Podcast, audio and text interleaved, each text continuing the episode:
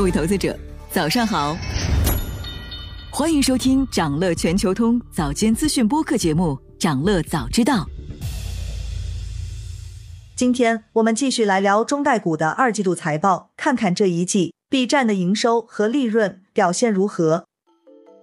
跟腾讯的情况类似，受益广告业务回暖，B 站的收益增长主要来自广告和直播业务，而游戏板块表现平平。财报显示，B 站二季度营收同比增长百分之八，超出市场预期，净亏损十五亿元，同比收窄百分之二十三。今年二季度的营收是 B 站近五个财年的同期最高，但是增长速度为近五个财年同期增速最低。拆分业务看。期内广告业务收入达到十六亿元人民币，同比增长百分之三十六；直播收入同比增长百分之三十二；游戏业务收入同比下降百分之十五。广告是 B 站在今年上半年唯一保持相对稳定增长的业务分布。通过在社区中引入交易场景，B 站一定程度上实现了高质量用户的流量变现。二季度效果广告收入同比增长超过百分之六十，品牌广告及花活广告收入也实现了两位数百分比的同比增长。统计显示，B 站的前五大广告主行业分别是游戏、电商、数码家电、美妆和食品饮料。与此同时，随着视频带货产品引入社区，B 站电商类广告收入同比增长超过百分之一百四十。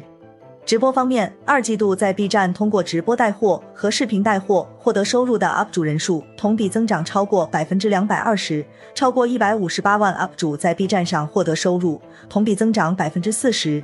除了创作激励，UP 主还可以通过广告、直播等方式获得收入。在直播收入同比增长百分之三十二的推动下，B 站的增值服务业务同比增长了百分之九。在游戏业务上，受季节性因素影响。B 站的移动游戏收入同比下降百分之十六。下半年，他们计划在国内外推出七款新游戏，其中包括备受市场期待的《闪耀：优俊少女》。因此，游戏业务的营收在下半年有望回升。整体来说，在上半年和最新季度中，B 站的主要增长驱动因素来自广告和增值服务。其中广告业务在最新季度的增长比上半年整体的表现要好。尽管公司的亏损额在今年二季度有所收窄，但是自从 B 站上市以来，五个财年同期表现都是净亏损。接下去公司仍然需要继续改善盈利状态，控制成本来扭转亏损。那么在成本压力下，迫切需要调整经营、探寻更健康的商业模式的 B 站做了些什么？今年六月，B 站发布内部邮件。针对 UP 主停更和流失等问题，计划建立更具 B 站生态特色的交易场域。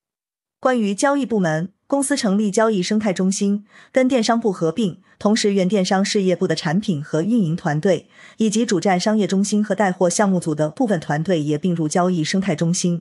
在技术团队方面，B 站把电商事业部的技术部门、电商平台部的技术部门合并进入商业技术中心，跟带货项目组的技术团队一起成立了商业技术中心和交易技术部。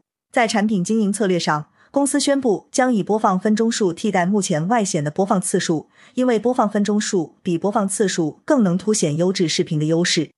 此外，B 站也开始使用 A 坑赋能效率，比如启用视频搜索，不同于单纯的文本搜索。视频搜索更方便软性的植入广告，吸引用户点击。在用户搜索的逻辑下，优质内容更容易被看见，进而被更多金主爸爸看见。与短视频不同，中长视频的内容也更能精准捕捉用户诉求，提取出更多的关键词来匹配广告主的需求。再比如，为 UP 主提供更多开箱即用的创作工具，提升他们的生产效率，激励更多创作者入驻。人工智能技术或许能为 B 站带来一些红利。不过，B 站怎样用好 AI，找到内容与商业化的有效协同，还面临不小的挑战。在 AIGC 的浪潮下，作为视频内容平台的 B 站迎来了一个好时代。而机遇之下，如何稳扎稳打的走好下一步，还有待观察。现实情况正如 CEO 陈瑞所说，展望未来，B 站的首要任务仍然是实现收入和社区的高质量增长，致力于向盈亏平衡的目标迈进。想了解更多新鲜资讯，与牛人探讨投资干货，现在就点击节目 show notes 中的链接，进入掌乐全球通 app。以上就是今天掌乐全球通掌乐早知道的全部内容，期待为你带来醒目的一天。祝您在投资中有所斩获，我们明早再见。